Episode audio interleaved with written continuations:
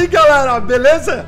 Já me falaram que qualquer hora vou deixar alguém surdo. Seja bem-vindo no ar, canal Perguntas. E nós estamos fazendo o sonho americano número 6. Deixa eu explicar bem rapidinho sobre o sonho americano. O sonho americano são cinco, quatro profissionais e eu.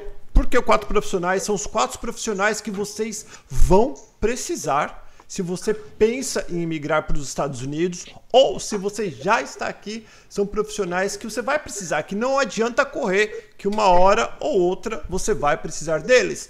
Então eles estão vindo aqui a cada 15 dias nesse momento, geralmente uma vez por mês, para poder atualizar vocês sobre o que está acontecendo hoje aqui nos Estados Unidos. Nós estamos em Orlando, mas nós temos uma boa visão sobre os Estados Unidos inteiro. Certo? Então eu vou apresentar para vocês novamente, lembrando, todas as informações dos profissionais estão na descrição do vídeo ou do podcast, aonde você estiver vendo ou ouvindo a gente. Aí você pode descer um pouquinho que você vai ver a informação do escritório de cada um deles. Então vamos fazer, eu vou fazer o contrário. Bem-vindo, galera, tudo bem com vocês? Boa noite. Boa, Boa noite. Eu vou, eu vou fazer bem rapidinho agora. Dr. Walter Santos, do Santos Law Firma, advogado de imigração, bem-vindo. Obrigado, boa noite. Maurício Barbieri, dono da CarPoint of Orlando, bem-vindo. Boa noite, galera. Carol Larson, da Larson Accountant. Bem-vindo, Carol. Pessoal. E Rosana. Rosana, eu falo Rosana Almeida ou Rosana Rotondo? Rotondo. Qual, qual que é o correto? Rotondo é meu nome da, da, minha, da família da minha mãe. Meu segundo, meu primeiro sobrenome, Almeida é o último sobrenome. E, e aqui é a Rosana Almeida, mas lá no Brasil todo mundo me chamava de Rosana Rotondo. Então, o que vocês quiserem. Bem-vinda à Roda Florida Connections, que é sobre imóveis e negócios aqui na região da Central Florida e também a Flórida inteira, né, Rô, se precisar. Sim, senhor. E o Cabelito, fala Cabelito. Bem-vindo. Boa noite a todos. Cabelito vai estar tá pegando é, perguntas de vocês para cada profissional. Mas antes, vamos fazer o seguinte: vou começar pelo Dr. Walter Santos, não vou enrolar muito. Dr. Walter Santos, atualiza um pouquinho nós sobre o que está acontecendo. Esse, essa semana deu nas notícias, brasileiro compartilhando tudo quanto é tipo de informação sobre o Trump não quer mais brazuca aqui na América. O que, que é que está acontecendo, doutor? o que está acontecendo é que o Brasil é o segundo país com maior número de casos do Covid-19 e o presidente suspendeu a entrada de brasileiros que ou de pessoas que tenham passado pelo Brasil nos últimos 14 dias não podem mais entrar aqui. Então, as, as recessões que existem são pequenas, elas são para esposos de americanos e residentes permanentes. Em alguns casos, tem crianças menores envolvidas que estão em exceções. Uh, até irmãos, desde que um cuide do outro, sejam solteiros, menores de uma determinada idade, enfim, tem uma série de restrições e tem até uma restrição total que fica a critério do, do próprio governo determinar que a pessoa não representaria risco ao país se entrasse. Então, isso entra em vigor hoje, às 11h59, agora são 8 e 3 da noite, às 11h59, um minuto antes da meia-noite, daqui a quase 4 horas, vai entrar em vigor essa restrição. Então, quem embarcar hoje, embarcou. Quem não embarcar, sabe-se lá quando que vai embarcar, Paulo. Doutor... Esse é, é, o primeiro ponto que está pegando. Diga. É, eu estava vendo hoje, o americano e o green card holder, a pessoa que tem o green card, vai poder entrar de boa. Vai, vai poder entrar. Quem é residente permanente, sim. Agora, você tem pessoas que estão lá fora com autorização de viagem, por exemplo, o Advance Parole. Não tem ressalva para entrada com o Advance Parole. Na outra proclamação do presidente que bania a entrada de estrangeiros via trabalho, via família, tinha também poucas exceções, tinha uma exceção para quem tinha parole. Agora, de quem vem do Brasil, não tem. Então, uh, esse é um cuidado que as pessoas têm que tomar. Bom, agora é tarde também. Quem não embarcou hoje não vai mais embarcar, tá? Esquece. Mas então isso tem daí... essas pequenas. Ia te perguntar, mas isso daí não é só o Brasil, né? Tem outros países que também não podem entrar aqui, como China, Irã, Reino Unido. Não, tem, mas esse já existe a restrição há 60 dias praticamente, né? A do Brasil foi editada agora no domingo e vai ser colocada em vigor agora.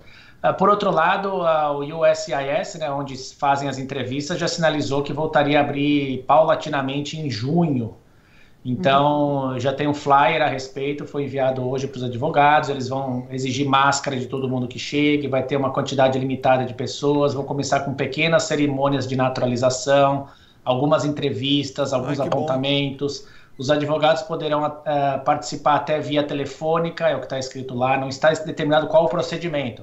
Agora, vou te dizer um negócio: você acha que eu vou deixar meu cliente sozinho lá e vou atender por telefone? Nunca, né? Caramba!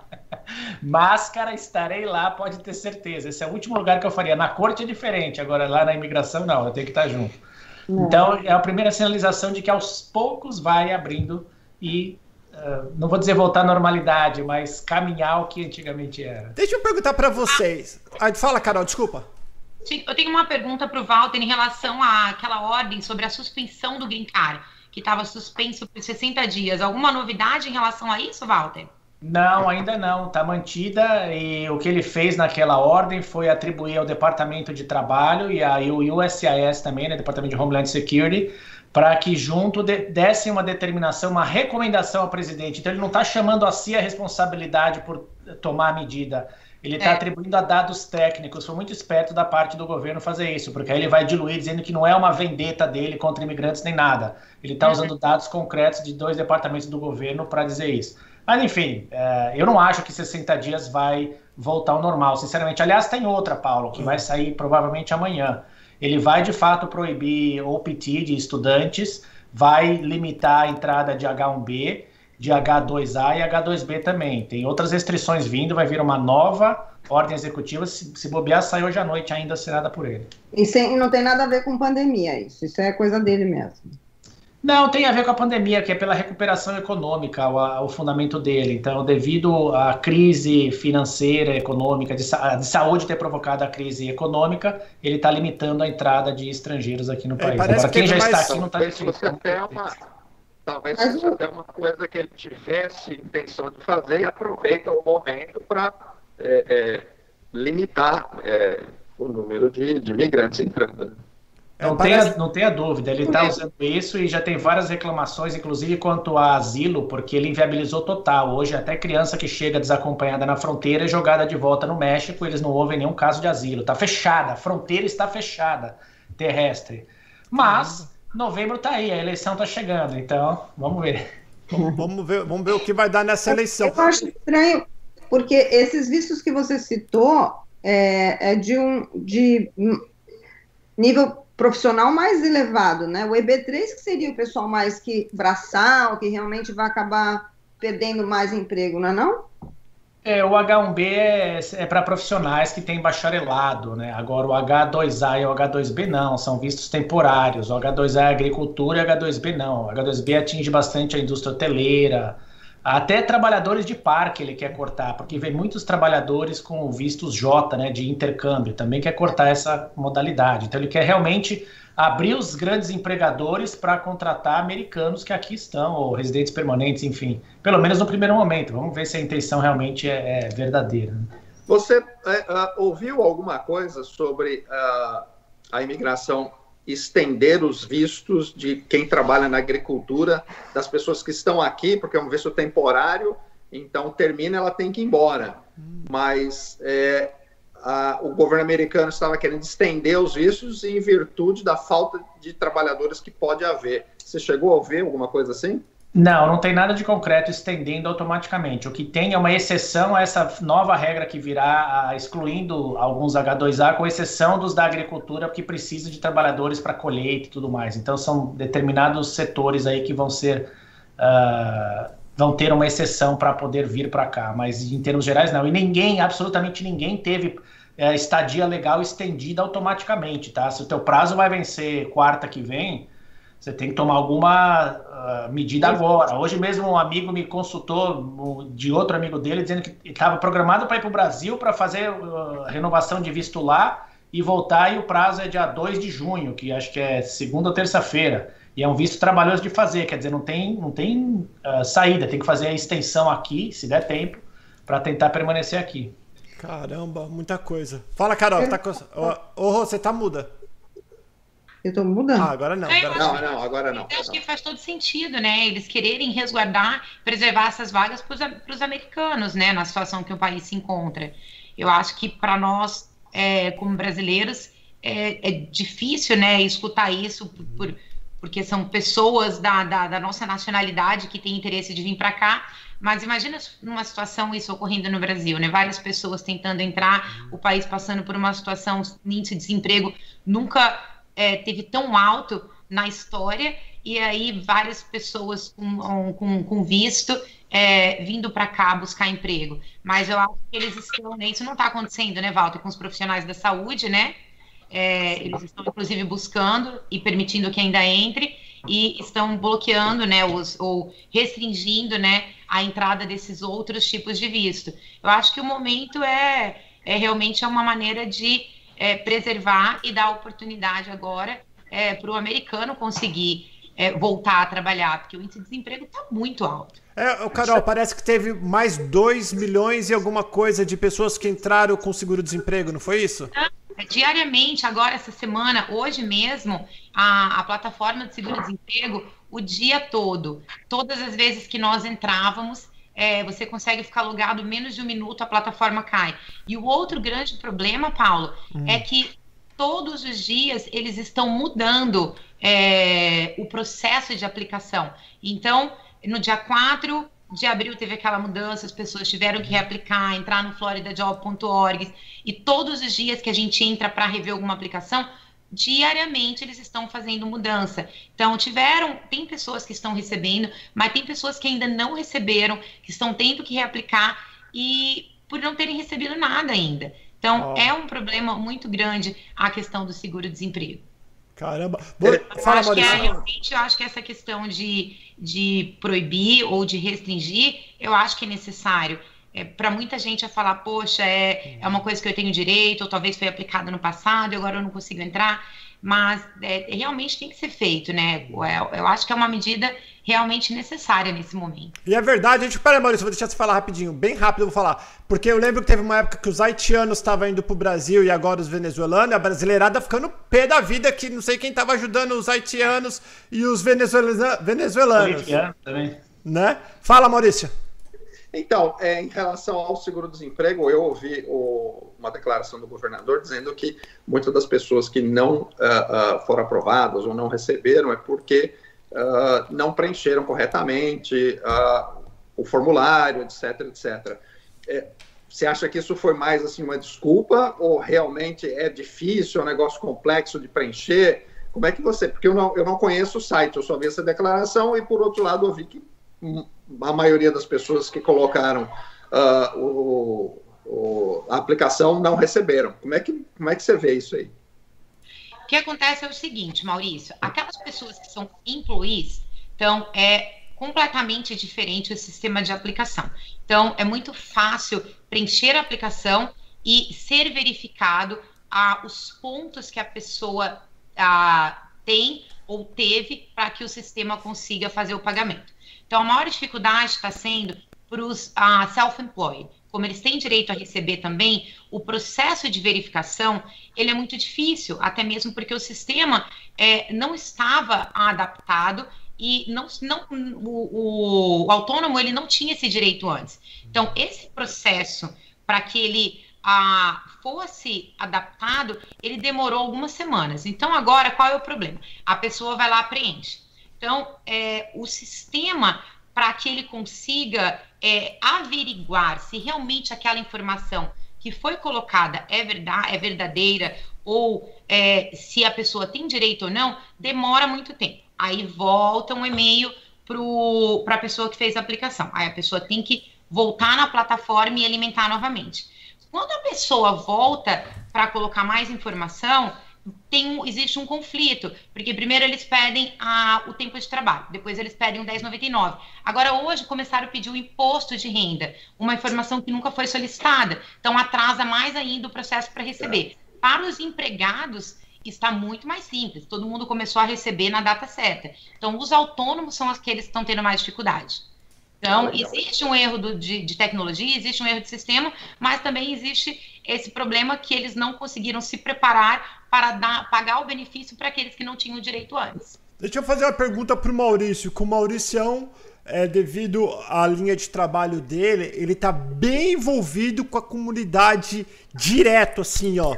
Não, não que o Dr. Walter não esteja, ou a Carol, ou a Rô, mas o Mauricião tá ali de frente, tá vendo o povo chorando, tá vendo gente chegando. Maurício, o que, que você tá vendo, na tua opinião, não tem certo ou errado, qual que é o reflexo na nossa comunidade brasileira que você vê aqui em Orlando, sobre tudo que está acontecendo? Então, eu uh, estava conversando com pelo menos aí umas 5, 6 pessoas que estavam com planos de vir. Então, gente chegando dia 27, gente chegando dia 1 de junho, gente chegando em julho. Então, aí a gente estava fazendo planos, né? Já, já estava com, conversando. E isso é, acabou, né? A gente não sabe quando isso vai, vai voltar. Então, essas pessoas que tinham esse planejamento, que não era um planejamento de curto prazo, um planejamento de longo prazo, é, vão ter que agora ficar esperando. E o nosso relacionamento com as pessoas que estão aqui, a gente é, também financia bastante, tem é, esse contato realmente bem difícil. A gente teve que é, gerenciar né, essa, essa dificuldade de pagamento, porque as pessoas, ao mesmo tempo que não, não conseguem pagar integralmente, elas as parcelas, elas precisam do carro, então a gente chegou num, num denominador comum, mas parece que essa fase mais difícil passou, né? Parece que as coisas agora tá todo mundo já com uma esperança de que as coisas vão entrar, tal, não vão voltar ao normal, mas é, que vai dar uma aliviada e as pessoas vão poder pagar aluguel, pagar o carro e se restabelecer. Esse é o, é o sentimento que a gente está tendo. Eu acho que para os locais que estão, né, para nós brasileiros que moramos aqui, para aqueles que ainda estão meio estão passando uma dificuldade mais dura devido à falta de emprego, qual que é a opinião de vocês em relação a voltar ao Brasil? Eu acho que não vai ser pior voltar para o Brasil do que tentar superar essa, essa dificuldade aqui? Qual é a opinião de vocês? É, nossa, a, a nossa posição, ela está sendo essa. Eu já tenho conversado com várias pessoas. Hoje eu conversei com, com uma amiga minha que a mãe dela estava com a passagem é, cancelada da TAM, mas que ela, o visto está expirando. E ela falou: Poxa, mas então minha mãe tem que ir. E eu falei para ela: Mas não é melhor você deixar sua mãe aqui, né? Que é muito mais seguro. A gente não sabe o que vai acontecer. Outras pessoas também que vieram há dois meses atrás e falam: Puxa, né, não estou me sustentando, e a, a, nossa posição foi sempre essa: você consegue ficar aqui com a sua família, mesmo que né, economizando muito e, e, e, não fazendo quase nada, mas eu acho que a tendência é, é muito mais você ficar do que ir, porque é, a gente não sabe até onde vai se alastrar a pandemia no Brasil. Verdade. O Cabelo, vai pegando pergunta do povo de falar com a Carol, que é a Larson Account Lembra, eu sou fãzão de contadores aqui nos Estados Unidos, porque contador, tanto para pessoa física quanto jurídica, te ajuda a economizar. E agora, mais do que nunca, além de precisar economizar, nós estamos precisando a colaboração do senhor Trump, que está enrolando a gente. Carol, eu vi que você está fazendo até no, no, canal do YouTube, você começou, que você está fazendo workshop agora para explicar, porque como está mudando as coisas muito rápido, Tá até difícil de atualizar as pessoas. Dá uma atualizada para nós hoje como que tá a situação para quem está precisando pegar empréstimo, tanto o o, o business e para quem está querendo receber aqueles 600 dólares mais 200 não sei quanto. Como que tá tudo isso? Vamos lá, Paulo. É, nem todo mundo ainda recebeu o cheque do estímulos, aquele de 1.200 dólares apesar de milhões de taxpayers já terem recebido, ainda tem uma parcela da população muito grande que ainda não recebeu. Aqueles que tinham direito ao direct deposit, todos já estão com o cheque depositado em conta. Aqueles que re estão recebendo pelo correio, ainda tem uma grande parcela que ainda vai estar recebendo até o final de julho, começo de agosto. Em relação aos empréstimos, o dinheiro do SBA, aquele SBA Advance Loan, já acabou faz um tempo. Uhum. Essa semana, o SBA Disaster Loan, que era a segunda parte do, do empréstimo do SBA começou a ser liberado com valores bastante interessantes. Então, o SBA está mandando e-mail, fiquem de olho nos e-mails. Então, valores assim, é, até bastante altos, assim, comparado com o que o PPP liberou. Então, é só é, criar uma conta quando recebe o e-mail, aí eles fazem a, a, o dono da empresa confirmar a identidade, logo em seguida já vem um outro e-mail de confirmação onde você já assina o promissory note, aquele empréstimo, como já dito, é um long term, 30 anos para pagar, o primeiro ano você não tem que pagar nada, 3,75% de juros. O PPP ainda tem fundo disponível, é aquele que você aplica direto com a sua instituição financeira, e tem outros bancos também disponibilizando este empréstimo. A, a novidade que a gente está esperando sair é o segundo estímulo, né, que é o Heroes uhum. Package, mas por enquanto ele ainda não foi votado pelo Senado, foi votado pela House, que aprovou, mas o Senado ainda não porque os democratas são a favor e os republicanos são contra. Esse Heroes Package, supostamente a população vai receber mais um cheque de 1.200 por indivíduo adulto e supostamente as crianças agora, os dependentes também receberão 1.200 dólares, lembrando que eles propõem que também os maiores de 17 anos receberão dessa vez e também diz que os imigrantes receberão também. E esses estímulos agora, a proposta é de 3 trilhões de dólares, mas por enquanto ainda não tem nada certo, é o que a gente está esperando para as próximas semanas. Mas, essa é a novidade. Mas tem o problema aí, que essa é a parte boa. Mas é pra... a parte boa. Mas tem muita coisa feia que totalmente não faz Sim. sentido nisso daí. Não é, Carol? Por exemplo, Sim, quem tem casa, quem tem aluguel aqui, o cara não tem que pagar por não sei quanto tempo e ninguém vai pagar. Tem umas coisas totalmente ridículas nesse, dentro, nesse bill? Dentro, dentro, desse bill aí também tem a parte do estímulos para aluguel, que as pessoas vão poder ficar. É, uma proposta de seis meses até um ano sem pagar aluguel, mas também vão ajudar aquelas pessoas que são homeowners. É por isso que aí existe um, esse conflito entre os democratas e os republicanos. Uma outra semana que sai, uma coisa que saiu essa semana também foi em relação ao Orange County, que estaria ajudando também com mil dólares para as pessoas físicas e 10 mil dólares para as empresas. E que agora, dia 1 de junho, eles estariam liberando uma plataforma onde a gente poderia estar fazendo as aplicações. Mas, por enquanto, eu não consegui ler nada muito concreto em relação a isso. Então, tem muita coisa no ar, Paulo, mas é quando você vai buscar mais a fundo, é, ainda não encontrei nada para passar mais concreto.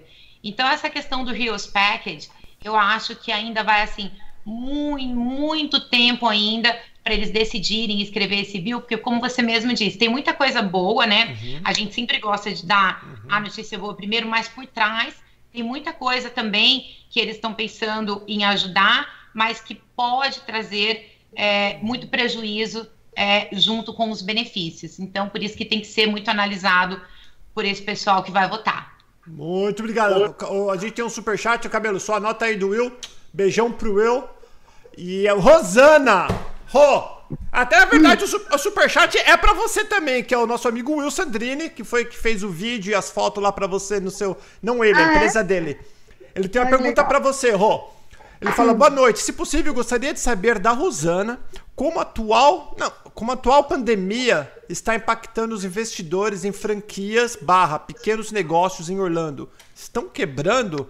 Quanto quando vale a pena investir? Thanks, abraço.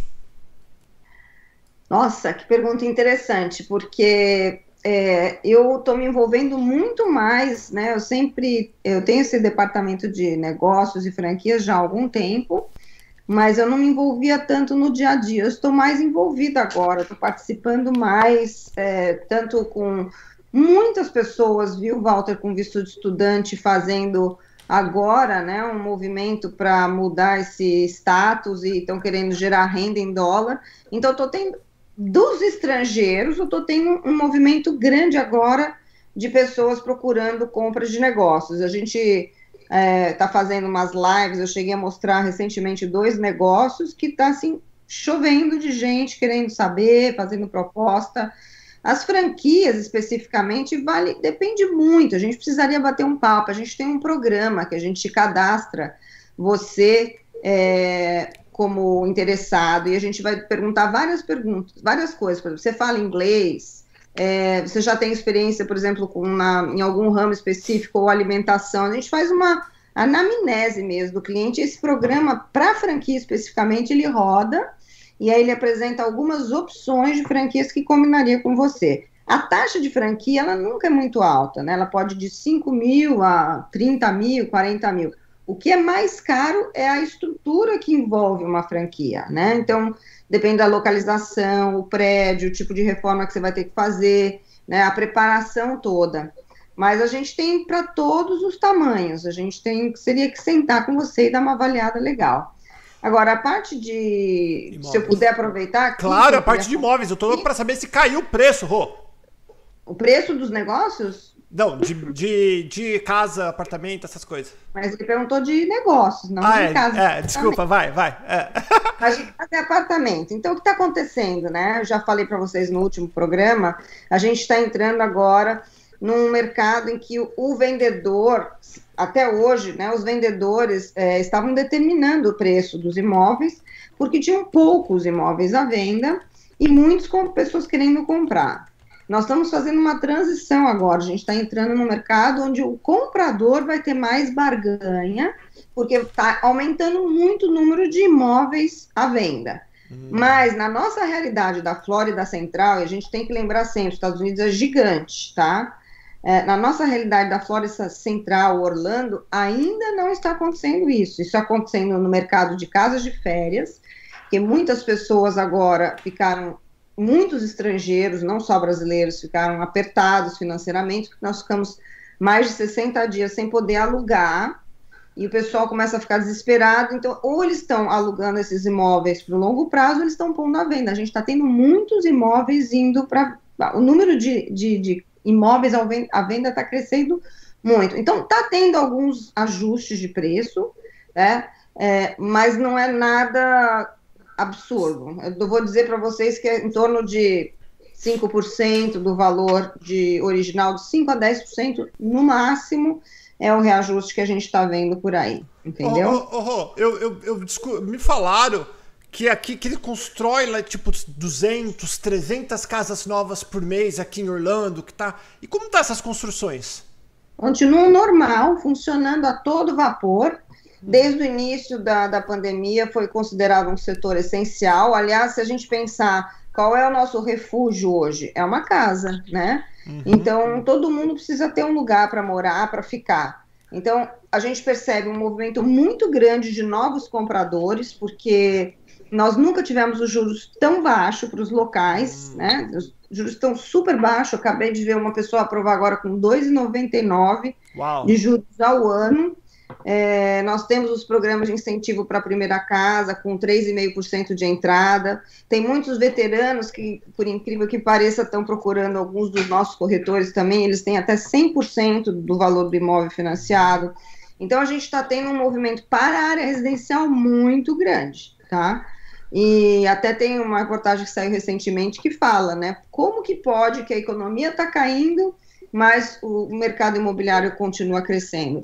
E um dos motivos é esse, né? O motivo de você nunca ter tido um... Muita gente está com medo de perder o emprego, então eles estão acelerando, antecipando a compra. É outro artigo que eu li. As pessoas sabem que pode ficar difícil a economia, e aí vai prejudicar o crédito pessoal dele. Então bom, então vamos comprar de uma vez e ficar é, garantido na nossa venda de imóvel, é, na nossa compra do nosso imóvel.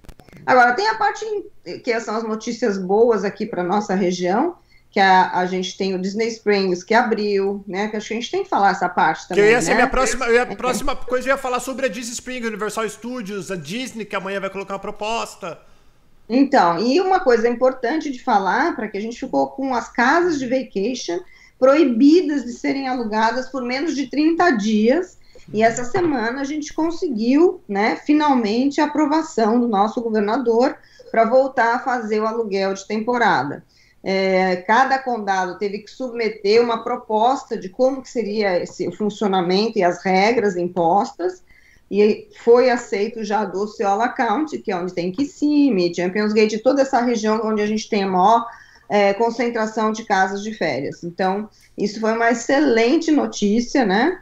E, e muita gente vindo de outros estados americanos para ficar nessas casas. Então a gente está começando a sentir também um certo ânimo das coisas voltarem um pouquinho ao normal. Deixa eu falar uma coisa rapidinho para vocês quatro. Daqui a pouco, o cabelo, você vai pegando a pergunta do povo aí que daqui a pouco você vou deixar você falar. O cabelo tá quieto aí. Vocês quatro, a gente vê no Brasil, ah, que Brasil, estão indo pra praia, estão fazendo muvuca na Paulista, que estão, que a gente tá vendo. Mas nossas praias aqui também não tá vazia não, né? E são americanas a maioria. E aí, qual é a opinião de vocês? Ué, Paulo, foi o primeiro grande feriado depois de toda essa quarentena que o pessoal ficou acuado dentro de casa, sem poder trabalhar, ou fechado, lacrado, enfim. Uhum. Foi a primeira vez que começou a, a, abrir o país, de modo geral. Quase todos os estados praticamente tinham alguma liberação nesse final de semana.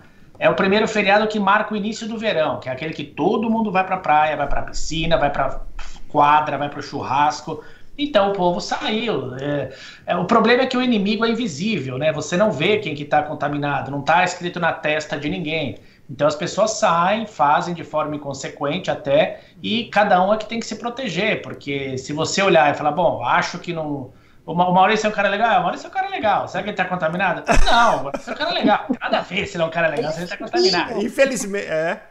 E por aí vai. Senão a gente, a gente também estaria sentadinho lá no seu estúdio, na nossa mesa lá, que é bem agradável. A gente brinca um com o outro, tudo. Agora não, tá cada um em casa. Também é agradável, mas a gente tá à distância para nos preservarmos. Então é uhum. é algo que cada um vai ter que se autoeducar para cuidar da sua própria saúde e da dos outros também. Legal. Eu tava vendo que tem muita polícia, só que não existe uma lei que o policial podia fazer nada. O policial ele aparecia é, eu não fui pra praia esse final de semana, mas foi os feedback que me deram. O policial aparece, mas tipo, fala, por favor, o pessoal, ah, tipo, e não, e, e não foi criada uma lei para que o, o policial pudesse agir. Bom, já que você não está mantendo os seis pés de distância, então você, por favor, vai para casa. Não tem isso. Então o policial é mais para fazer uma presença de autoridade, só que infelizmente não tem, eles estavam de mão atadas. Isso foi o que é, o me falaram. O xerife de Daytona, ele, ele até é, é, reclamou, entre aspas, porque ele falou: caramba, apareceu esse feriado, a Universal tá fechada, Disney tá fechada, SeaWorld tá fechada, tá tudo fechado, para onde o pessoal vai? Para praia. Ainda praia de e graça, aí ele né? falou: a gente ficou overflow aqui, ficamos com, com muito mais gente do que esperávamos.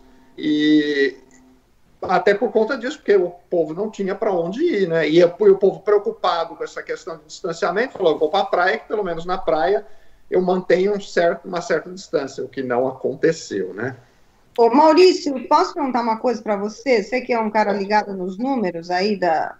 Nós estamos na terceira semana agora de abertura, né? Isso. Como é que tá, como é que estão os números de contaminados e, e óbitos? Você você tem isso de cabeça? Então, de cabeça ah, não, mas eu tenho esse sentimento, né? Eu venho acompanhando, principalmente na Flórida, nos estados que estão perto da gente. Na Flórida, o Texas, que era um, um estado muito grande, a Georgia. Então, eu tô assim, sinceramente, eu tô até estranhando. Falei, puxa vida, né? A abertura foi maio 4, mas não houve nenhum grande movimento assim de ah, abertura, as pessoas saírem, porque abriu com 25% dos restaurantes, né? uhum. né? Então houve assim um começo bem devagar.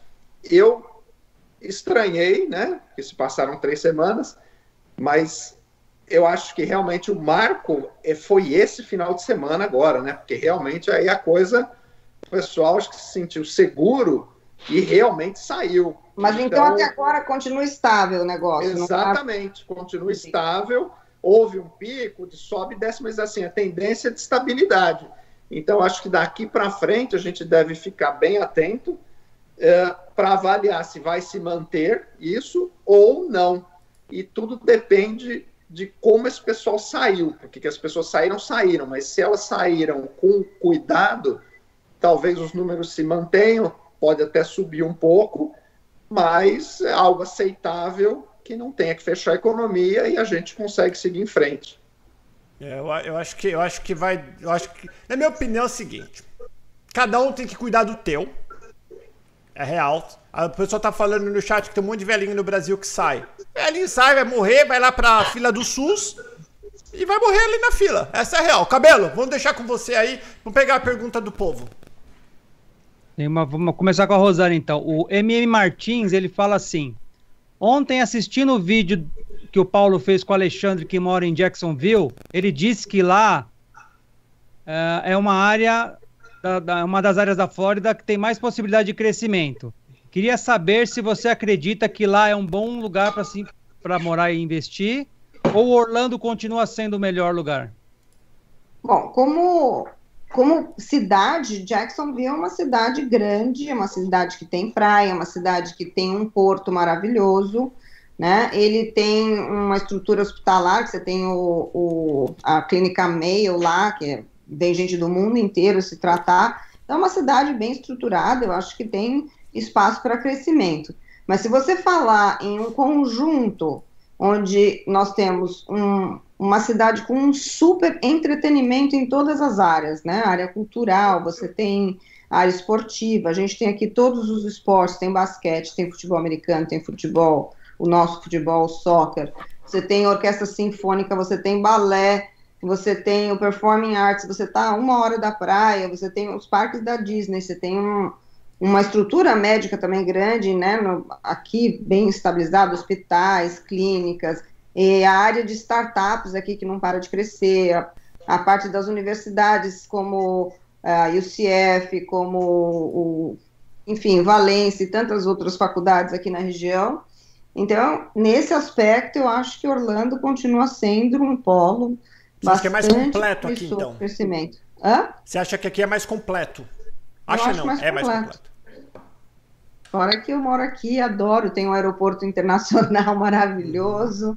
Né? Estava conversando com um brasileiro do que está no Canadá, em Toronto, não gostou, está vindo morar aqui e a gente está conversando sobre região e tudo mais. E ele falou: Ah, eu queria uma cidade que eu tenha um aeroporto internacional com voos diretos para vários lugares do mundo por causa da natureza do trabalho dele. Pum, Orlando, né? Ah, eu não gosto de frio. Orlando. Eu gosto de praia, mas não precisa ser na praia. Orlando. É verdade. então, Bom, obrigado, Rô. Fala, Cabelito. Vamos para Carol. A, a né pergunta: Quais documentos preciso para abrir uma pequena empresa como autônomo, tipo limpeza de piscina? E se preciso ficar pagando contador mensalmente como no Brasil?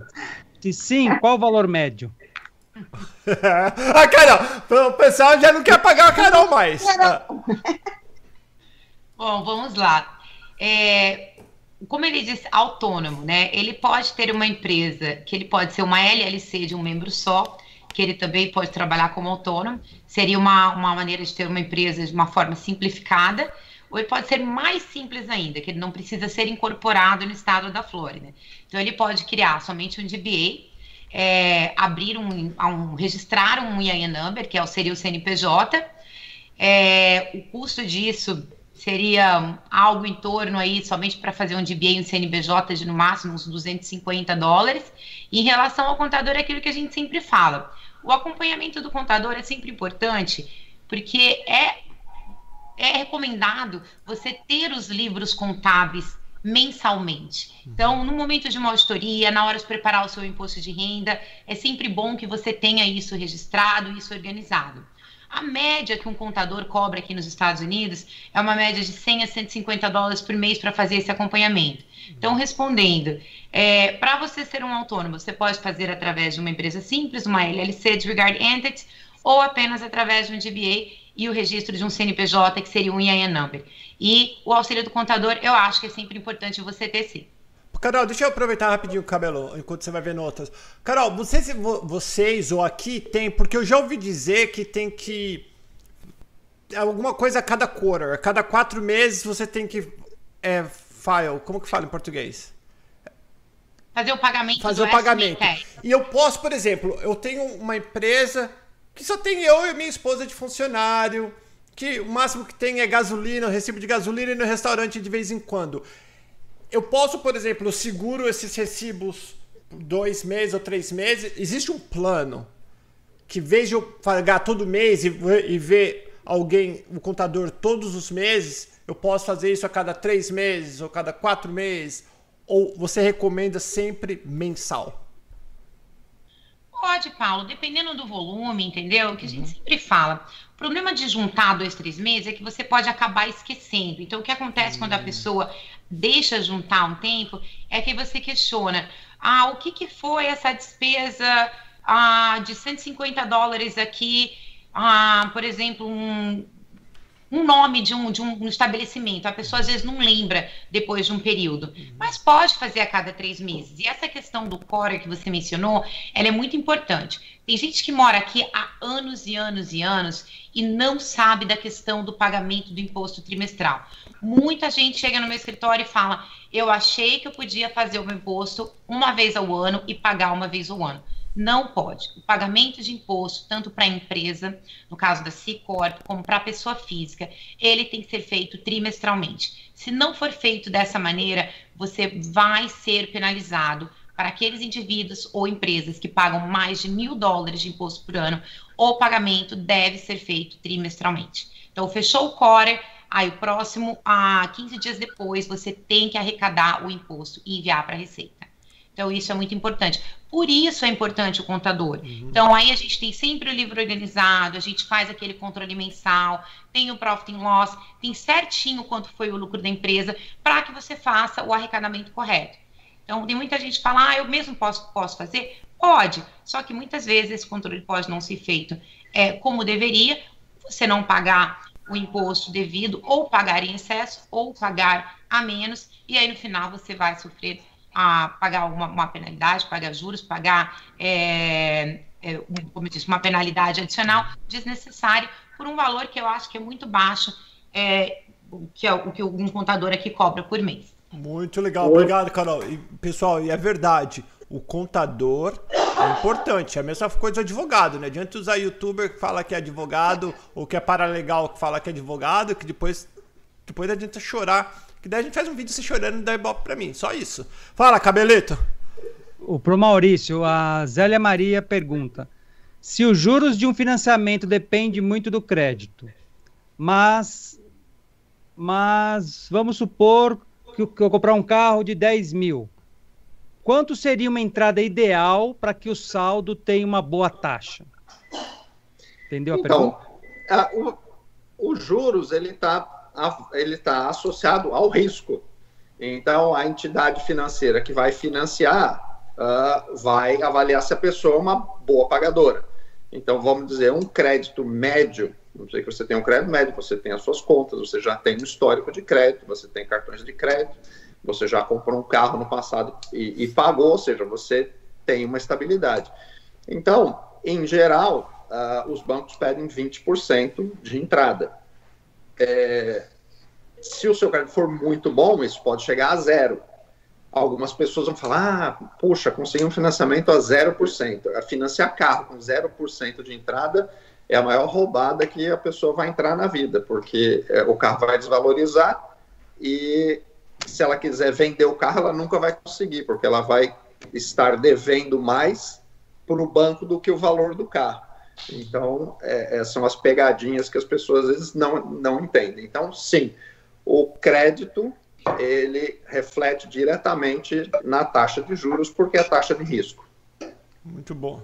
Fala. E, doutor... e, e, o crédito, galera, rapidinho, ele é em tudo na tua vida. O crédito aqui é a sua reputação. Não é só em carro, é em tudo. Fala, cabelo. Opa, é, uma, é, deixa Fala. eu só complementar uma coisa que a gente costuma sempre é, uh, orientar as pessoas na CarPoints que estão chegando é chegou aqui, uh, abriu sua conta em banco, já pegue um cartão de crédito, dali dois, três meses, pegue outro. As pessoas às vezes ficam com medo, mas eu falo, olha, aqui se você não deve, você não é ninguém. Então você tem que dever e uhum. mostrar responsabilidade financeira, que você vai pagar o que você gastou. Então, se você vai tomar um café no Starbucks, use o seu cartão de crédito. Então, use o seu cartão de crédito para gasolina, para comida, para tomar café, para tudo, porque isso vai gerar um histórico de crédito para você. Isso é bem importante. Então, talvez num primeiro momento você não consiga uma aprovação num banco, vai ter que fazer um financiamento por uma financeira, que é um juros maior, ou in-house, mas num segundo momento, se você seguir esses conselhos, realmente você vai conseguir taxas uh, mais atrativas. Manda cabelito. O doutor Walter, o Evaristo pergunta: O senhor já falou sobre, sobre isso, mas um amigo me deixou na dúvida. Um brasileiro que se naturaliza, se naturaliza americano pode legalizar os pais que ficaram ilegais ou somente cidadãos nascidos nos Estados Unidos? Boa. Não, brasileiros ou qualquer estrangeiro que se naturalizou americano, ele é reconhecido pela Constituição americana como uh, cidadão americano com plenos direitos e só não pode ser presidente, tá? o presidente tem que ser nascido aqui nos Estados Unidos. Mas ele pode sim legalizar os pais, mesmo que os pais estejam ilegais. É óbvio que se os pais cruzarem a fronteira, o processo é diferente. Se os pais vieram com visto legalmente e depois perderam o status, é possível legalizar por aqui mesmo, sem necessidade dos pais terem que sair. Já se cruzou a fronteira é diferente, o processo é um pouco mais complicado e ainda é possível legalizar, mas é o processo mais trabalhoso de se fazer. Mas existe sim essa possibilidade. Seu amigo aí te deixou em dúvida, está te pregando uma peça. Tá bom. Lembrando, a primeira segunda-feira de todos os meses, que é, no caso essa vai ser a próxima agora, Dr. Walter Santos respondendo todas as suas dúvidas ao vivo aqui durante uma hora. Vocês podem lascar o pau, encher ele de pergunta. Mas é pra fazer consultoria também, né? Tem um povo que vem com as perguntas que parecem duas páginas que ele vai responder para você. Fala, Cabelito. Para Rosana, a Rafaela Omena. Rosana, tenho visto ultimamente muitos corretores fazendo tours virtuais para mostrar as casas. A Florida Connection também utiliza desse recurso? Uh, não, tá, não é seguidor da Rosana, que a Rosana tá fazendo 400 coisas por mês, por semana. Fala, Rô. Vários. Oi, eu cadê tenho feito open house para eu mesma todos os dias. Gente faz segunda a sexta. E sim, a gente faz uh, tour virtual também filmado, mantém no, no link do, da, da, né, do cadastro daquele imóvel que está à venda, que a gente chama de listing. É, inclusive, hoje ele é obrigatório ter em todos os listings que a gente tem no nosso banco de dados de venda de imóveis, todos os imóveis tem que ter esse. O que vai variar é a qualidade de cada um. Então, a gente tem procurado fazer sempre com profissionais, realmente. É impressionante como a gente dizia, né, que no futuro a gente não sabe as profissões que vão ser mais requisitadas e, ou que irão existir. E hoje, imagina a Carol, eu, a gente tem o nosso fotógrafo, o nosso cara que filma, faz os nossos vídeos, que faz as nossas edições, que faz a nossa né, o nosso marketing social, coisa que a gente não tinha no passado, ninguém tinha esse tipo de profissional, né, todo dia. Então a gente tem sim, a gente faz, e se você olhar no nosso IGTV do Instagram, a gente já tem bastante é, desses últimos virtual tours, esses live tours de casas que eu fiz, é, hoje a gente fez uma lá pertinho do Paulo, convidei o Paulo para aparecer. eu vi, mas foi, eu perguntei onde vocês estão, daí ninguém me respondeu. Ele convidou só de, convidou só de H pra ficar chato, que viu que eu tava lá? É, porque eu sabia que você mora ali perto, de repente você pode dar uma. Então, eu né, queria ir, mas ninguém me falou onde era. Foi, foi no Convite carioca. Convite carioca é assim, convida, mas não dá o endereço. ah, é verdade, Rô. É, é, é, no Florida Connection, galera. Arroba Florida Connection. É. E aí, como vocês têm aí no canal, mas é C-O-N-N-E-X-I-O-N tá? Florida Connection com dois N's, E, X e O, N. Eu gosto de ser difícil. Eu vi. Lá tem bastante no IGTV. Legal. Fala, Cabelito! Pergunta para Carol. O Getúlio pergunta: Aí nos Estados Unidos existe tipos de empresa como empreendedor individual ou mesmo simples nacional em que o recolhimento de imposto é menor? Bom, aqui nos Estados Unidos nós não temos essa diferenciação de simples é, como existe no Brasil. O que nós temos é que eu sempre falo, é, a diferença de tributação a, vai da C Corp para S Corp para LLC. A S Corp e a LLC elas são tributadas de uma forma bem parecida. A grande diferença vai da C Corp para LLC e para S Corp, que entre a entre essas duas a, a, a S-Corp e a LLC, elas são pass-through que quer dizer, não existe tributação de pessoa jurídica e todo lucro ou prejuízo é levado para os sócios da empresa. Enquanto que na C-Corp, todo o imposto é pagado na pessoa jurídica em uma alíquota fixa de 21%.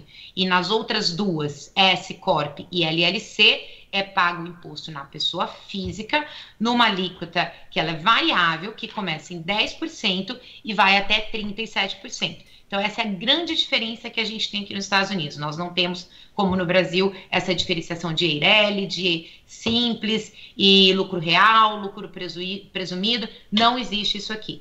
Muito legal. E essa sexta-feira agora, vocês não podem perder Aí a Carol, a Carol pegou de carona com Paternes e ela contou. Eu tô vendo o pessoal perguntando. Eu tô vendo o pessoal tá perguntando como foi que ela virou contadora, tudo. Ela conta tudo. Nessa sexta-feira, eu e ela de carona, acho que foi uns 40 e poucos minutos a gente batendo um papo. Vocês não podem perder. Carol, eu tenho uma pergunta para você, que até estão fazendo aqui. Alguém, a gente pode abrir uma empresa estando fora do país? Não importa qual país. Ou eu tenho que estar tá aqui para abrir? pode abrir uma empresa de qualquer, independendo do lugar do mundo que você estiver, você pode abrir uma empresa aqui nos Estados Unidos. Aí vai depender muito o, o, o intuito da abertura dessa empresa, como a gente já discutiu em, em outros vídeos, né? Se você pode trabalhar, se você não pode, aí nós temos que colocá-lo numa posição dependendo do seu status migratório, o que você vai fazer aqui nos Estados Unidos para não te prejudicar futuramente também. Tá. Manda cabelito. Depois, o cabelo, ah, depois por... chega, a gente chega no superchat. Faz a ordem que você tá certinha. Tá, uma pro Maurício. O Dourado ele pergunta: Me parece que depois de seis meses com Tax ID já se consegue uma taxa melhor de financiamento. Então vamos supor que um recém-chegado compra um carro financiado e já tira o Tax ID. Se ele voltar na loja depois de seis meses de Tax ID, ele consegue renegociar o saldo com juros menor? Boa pergunta. É, com o Tax ID, realmente é, não existe uma empresa que vai fazer um refinanciamento. É, por exemplo, o que a gente costuma ter muito comum na loja, a pessoa que está chegando, ela está com um processo uh, imigratório que vai lhe o, o, o social e ela já vai arrumar emprego. Então, ela inicialmente vai comprar o carro uh, in-house, né, em buy here, e após três meses de comprovação de renda e três meses de social, a gente pode tentar o refinanciamento. Normalmente isso tem acontecido, tem sido positivo. Para o caso de Tax ID, é, existem empresas que trabalham especificamente nessa situação. Eles vão pedir pelo menos 30% de entrada, e o juros nominal que essas empresas é, elas é, anunciam é entre 7% e 12%, mas sempre vai um pouquinho a mais. Tá? Sempre vai chegar aí 14%, 15%, 16%, porque existem alguns acréscimos ali no meio. Então, são empresas que fazem isso. É, refina, é, quando você compra e depois tira o Tax ID para uh, refinanciar, eu não, não, não conheço ninguém que faça isso. Rapidinho, Cabelo. Carol, quanto tempo demora? Pessoal, a Larson Accountant, cadê eu? A Larson Accountant faz Tax ID também, faz, já deve ter feito um milhão já nessa altura. Quanto tempo demora hoje em dia, o Carol, para sair o Tax ID quando você dá entrada? E quais documentos precisa? É uma curiosidade que a brasileirada toda tem. Para fazer o Tax ID é somente necessário a cópia do passaporte. Então eu preciso, como eu sou RS Accepting Agent, eu preciso de uma cópia bem nítida do passaporte. Eu não preciso enviar o passaporte original. É, demora uma média agora, né? Na época da pandemia, eu não posso dizer que vai demorar isso, uma média de 8 a no máximo 12 semanas. Então, agora, obviamente, está demorando um pouquinho mais, uhum. mas a gente tem experiências também de tax IDs que chegam é, com um tempo muito mais curto, mas essa é a média. Legal, então é somente a cópia do passaporte. Legal. Paulo, opa, é, deixa eu fazer uma ressalva. A gente sempre é, é, procura ressaltar isso bastante na CarPoint para os clientes que estão chegando e que tem processos, é, às vezes de E2, tem processos é, L1, ou seja, para que conversem com o advogado de imigração sobre tirar ou não o Tax ID porque isso pode prejudicar o processo dele de imigração. Eu gostaria de perguntar isso para o doutor Walter. Minha posição é bem clara, eu sempre falei para não tirar a Tax ID, a não ser que tenha uma necessidade legal. Por exemplo, o estrangeiro que vai comprar ou vender um imóvel, ele precisa do Tax ID para obedecer às regras tributárias, que a Carol está bem a par, ela sabe disso. Do FATCA, se não me engano, né? Agora, tirar a Tax ID por tirar, nitidamente as pessoas estão querendo um número para arrumar trabalho, isso é ilegal, vai prejudicar e não deve ser feito. Outro exemplo, se você ganha na loteria, precisa reter o imposto de renda sobre o prêmio a ser recebido. Então você precisa de um tax ID. Então tire o tax ID para é, reter e pagar o imposto de renda devido no prêmio que você ganhou. Então situações que a lei exige que tenha o tax ID, sim. Agora é verdade, Maurício, tem essa as pessoas chegam aqui com essa história, eu preciso tirar o Tax ID, como é que eu faço para tirar o Tax ID? Eu vou tirar o Tax ID. Eu falo, não tire, porque isso só vai fazer prova contra você, você vai evidenciar que você está fazendo uso indevido dessa modalidade aí de Tax ID. Fala, Cabelito! Tem, uma, tem um superchat pro Dr. Walter. Uh, recebi um e-mail do consulado anulando o meu visto de turista após morar 11 meses com a família e também cheguei a tirar Tax ID. Quanto tempo eu posso tentar tirar o visto novamente? Ele já retornou para o Brasil. A lei não estabelece um, um, período de tempo. O que acontece é que se houve o cancelamento do, do visto à distância é porque o consulado ficou a par de alguma informação derrogatória a essa pessoa. Às vezes é, ficou nítido que a pessoa trabalhou, eles veem às vezes em mídia social, já aconteceu, ou às vezes a pessoa é até presa aqui, até por trânsito, ela está dirigindo sem carteira, ela está dirigindo alcoolizada, isso é muito comum. Toda vez que há prisão de um estrangeiro, as autoridades têm que notificar o Departamento de Estado americano e, por consequência, eles cancelam o visto automaticamente. E dão essa notificação por e-mail. Ela não atrapalha quem já está aqui, permanece o status legal de quem está aqui, mas o visto está cancelado, ele não pode ser utilizado novamente para que a pessoa volte para cá. Então, para ele conseguir reaplicar, não tem um tempo determinado. A ideia é que ele restabeleça a residência dele no país de origem. E para quem ficou 11 meses aqui, eu diria que pelo menos um ano fora daqui para restabelecer a residência dele, é ficar mais tempo lá no país dele de origem do que ele ficou dentro dos Estados Unidos. Agora, se o cancelamento se deu por um ato mais grave, como prisão, desrespeito às leis americanas, vai ser mais difícil de conseguir esse visto novamente, mesmo a título de trabalho. Se ele uh, foi pego trabalhando, foi identificado que ele trabalhou, ele violou o status de turista dele, então por que, que o governo vai dar um novo visto de turista se anteriormente já deu e essa pessoa já violou o visto? Então tem que ver o motivo do cancelamento, se é que foi divulgado, porque muitas vezes o consulado também não fala por que foi cancelado. Boa. Cabelete, vamos fazer mais uma rodada. Tá, então para Rosana, o Pedro Oliveira ele pergunta: uma pessoa pode colocar a casa à venda e continuar morando? Como ficam as visitas para ver a casa? Pode, a gente faz bastante isso. É, a gente tem que conversar com a pessoa e determinar como é que é a forma que ela quer mostrar a casa. Então, é claro que além de toda essa combinação, hoje em dia, por causa da, do coronavírus, a gente tem cuidados extras. Então, a gente procura é, exigir é, que um dos corretores esteja sempre presentes, é, para ter certeza que a pessoa interessada tire os sapatos, não fique tocando nas coisas, é, use a máscara para evitar é, qualquer contaminação. Mas o que a gente faz normalmente é combinar com ou a pessoa, ou o inquilino que está morando na casa, ou o proprietário, qual é o que ele gosta, como é que vai ser bom para ele. Então, por exemplo, eu estou vendendo uma casa agora que os inquilinos trabalham de madrugada. Então a gente sabe que eles acordam tipo meio-dia, uma hora da tarde. Então eu só consigo mostrar a casa depois. Então é tudo combinado, a gente faz agendamento. Alguns proprietários ou inquilinos preferem que avise com 24 horas de antecedência ou com 48 horas de antecedência. A gente orienta o que precisa ser feito. Às vezes tem animais que você precisa é, prender o cachorro, prender o gato ou é, sair da casa com eles. Né? Em geral, a gente pede para que o proprietário e os inquilinos não estejam na casa, para não intimidar a pessoa que está fazendo a visita, né, para que ela se sinta olhando como se a casa fosse ser dela um dia, então ela se sente melhor quando não tem ninguém acompanhando. E a gente procura deixar todas as janelas abertas, as cortinas abertas, né, as persianas para ter bastante iluminação, luz acesa, mas é tudo combinado. Então, sim, é possível você vender com o proprietário morando. Deixa eu falar rapidinho, Cabelo, antes de você.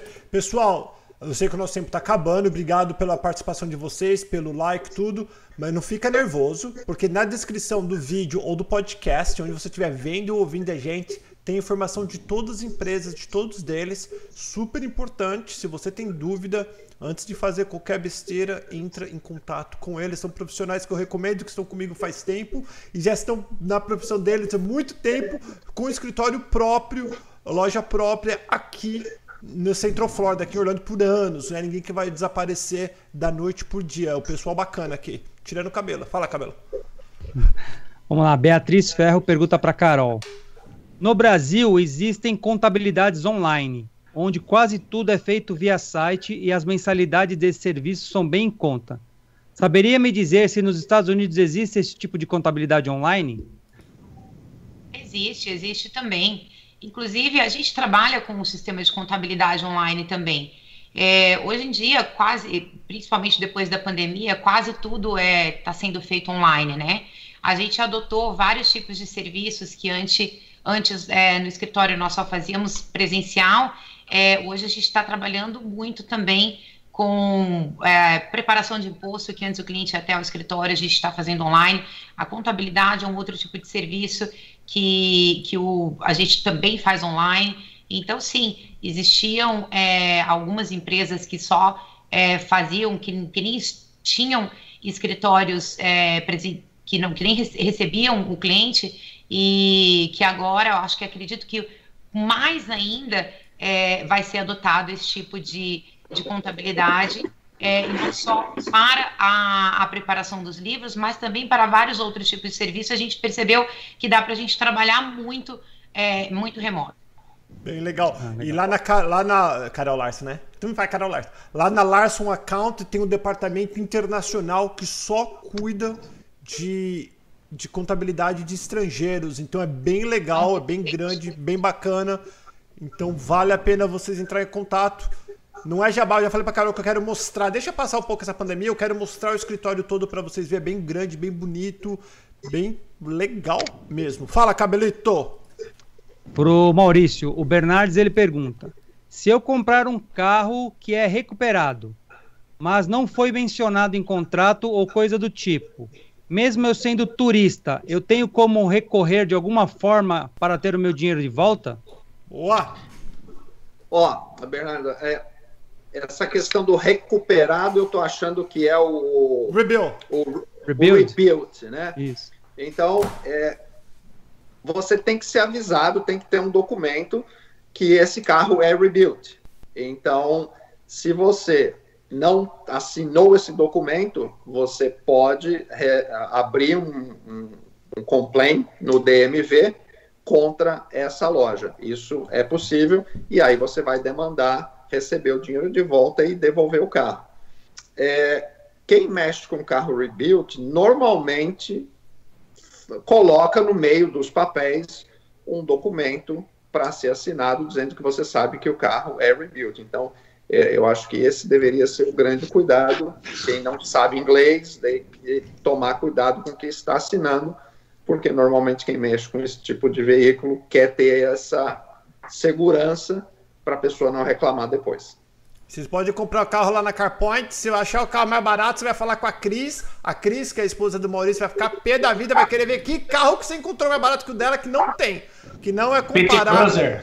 É, é, que ela fala assim: você não está comparando apples to apples. Você tem que mostrar o carro mais barato que a CarPoint que não tem. É, e a gente não trabalha com carro rebuilt, a gente o batido. fica longe. Não, não quer saber, não gosta, não acha que é seguro. Então isso você não vai encontrar na CarPoint, não. Fala, cabelito! Um, o, o Dr. Walter. Uh, a Jaque Mesquita. Tenho green card e ganhei uma bolsa para estudar na Suécia por um ano. Me disseram que eu posso perder o meu green card. O que devo fazer para isso não acontecer? É, pode. O que acontece é o seguinte: se a pessoa se ausenta mais do que seis meses dos Estados Unidos, ela quebra a continuidade da residência aqui. se ela se ausenta mais de um ano ininterruptos do, do, dos Estados Unidos, ela automaticamente perde a residência permanente, né? perde o green card. Então, existe um mecanismo para evitar isso, que é uma autorização de viagem chamada Reentry Permit, onde você tem que aplicar previamente, fazer a sua impressão digital, depois você já pode viajar, e ela vale por dois anos. Você pode ficar até dois anos fora, mas tem que retornar antes do vencimento desses dois anos. É um processo relativamente simples, ah, não é demorado, o custo é baixo e vale a pena. Outra opção é, apesar de viajar para outro país para estudar ou trabalhar, é voltar a cada seis meses, né? Temporariamente dizendo estou num projeto fora, por isso que estou uh, ficando muito tempo fora. É a minha opção. Mas existem contratos de trabalho com estrangeiros que eles têm que se ausentar por um período longo, às vezes 18 meses, e de fato não tem nem possibilidade deles virem para cá durante esse período. Então tem que aplicar para esse documento. Não deixa, não vai perder o brincar por isso não. Tem meios, faça, se programe que é possível. Gente, muitíssimo obrigado a todos vocês de coração por mais um dia. Eu sei que tá todo mundo cansado, já é final de. Final não, já. Daqui a pouco todo mundo vai tomar banho e dormir. E eu sei que todos vocês trabalham duro. Desde cedo vocês estão na luta, porque eu sigo todos vocês no Instagram. E muitíssimo obrigado de coração, pessoal que está assistindo. Entre em contato com ele. Se você não quiser contratar, mas vem aqui, vai conhecer. Vê se, se é um bom profissional para você. Eu totalmente recomendo. Eles estão comigo faz tempo, estão aqui faz tempo. Então não é por acidente, você pode ter certeza, porque hoje em dia com as redes sociais, quando tem gente picareta, a gente fica sabendo rapidinho. A gente fazendo as coisas direita, já, já falo, imagina fazendo coisas erradas. Obrigado, Cabelito. Valeu. Obrigado, doutor Walter Santos. Até a semana que vem, Mauricião. Tchau, tchau. Carol, beijão. Tchau, Rô. Falou, galera. Fiquem com Deus. E mete o dedo no like, a gente vai se falando. Vai seguir essa galera toda que eles estão colocando informações todos os dias. Mesmo que você não pode vir para cá nesse momento, logo logo vai abrir, você vai poder. Aproveite esse tempo para se preparar. Aproveita, não é tempo perdido. O tempo perdido é o tempo dormindo. O tempo perdido é o tempo que você não tá fazendo nada assistindo porcaria de Netflix. Estuda, aprende que você só tem a ganhar. Beijo, amo vocês e até o próximo vídeo. Tchau, tchau. Agora a parte chata que eu tenho que me achar aqui. Pera aí, para desligar.